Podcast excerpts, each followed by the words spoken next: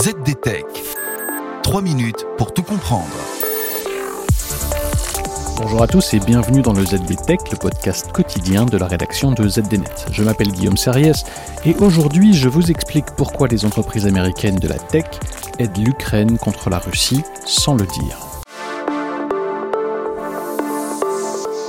Mikko Ipponen, le responsable de la recherche de l'entreprise de cybersécurité finlandaise F-Secure, l'assure.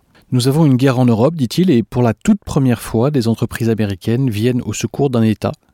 Microsoft et Alphabet prennent position. Et d'enfoncer le clou. Au début du mois, dit-il, j'ai rencontré le directeur de la cybersécurité de Microsoft en Europe. Il m'a dit qu'il ne faisait qu'aider des clients de Microsoft en Ukraine, mais je ne le crois pas. Et si cela est une première, c'est peut-être parce que les entreprises américaines sont confortées par le fait qu'il est désormais de notoriété publique que les hackers de l'armée américaine mènent des opérations offensives en soutien à l'Ukraine. C'est même le chef du cybercommande américain qui le dit, depuis Tallinn, la capitale estonienne, à quelques kilomètres de la frontière russe. Le général Paul Nakasone, qui est par ailleurs le directeur de la NSA, a en effet confirmé pour la première fois que les États-Unis combattaient de manière proactive les forces russes dans le cyberespace. Mais avec quels objectifs?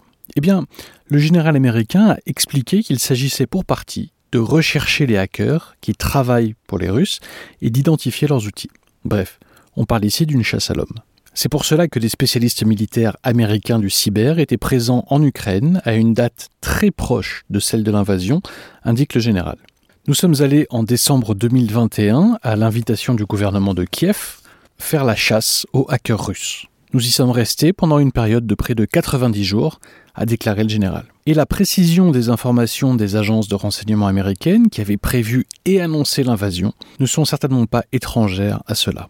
Notre capacité à partager ces informations, à nous assurer qu'elles sont exactes, opportunes et exploitables à plus grande échelle, a été très très puissante dans cette crise, admet le général 4 étoiles. Et nul doute que dans cette lutte, l'appui des organisations privées américaines, Alphabet, Microsoft et d'autres, qui continuent à opérer en Russie, est capital. Et voilà.